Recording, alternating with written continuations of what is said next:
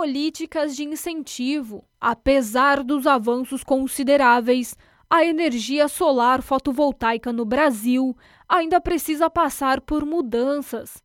Rodrigo Sawaia, diretor executivo da Absolar, afirma que, em termos mercadológicos, o Brasil conta com um atraso de quase duas décadas em comparação com países como Japão, China, Alemanha, Estados Unidos e Itália, considerados referências no setor. O especialista atribui a falta de políticas de incentivo como um dos principais fatores da situação. Parte do motivo desse atraso é a falta de incentivos e de apoio no desenvolvimento do mercado por parte do poder público. Isso tem mudado nos últimos anos e a nossa expectativa é de que o governo, de fato, tome uma posição mais proativa no incentivo e no desenvolvimento da energia solar fotovoltaica no nosso país. Nos últimos anos nós tivemos, a partir de 2015, o estabelecimento de algumas isenções tributárias para o setor, como isenção de ICMS sobre a energia da micro e mini geração.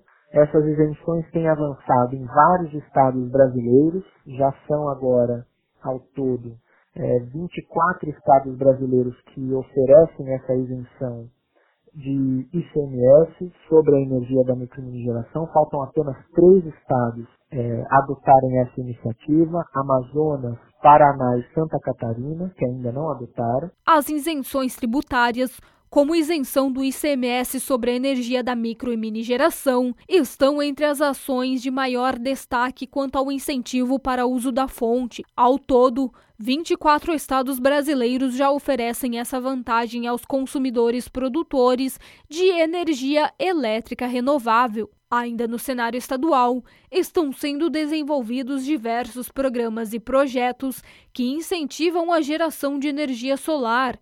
Os municípios também têm adotado medidas que visam facilitar o acesso à energia solar fotovoltaica.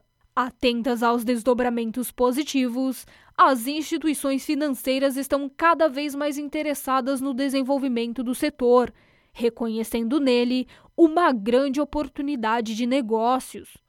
Um dos propulsores tem sido o agronegócio, que passou a produzir energia elétrica a partir do sol e utilizá-la em sua cadeia produtiva.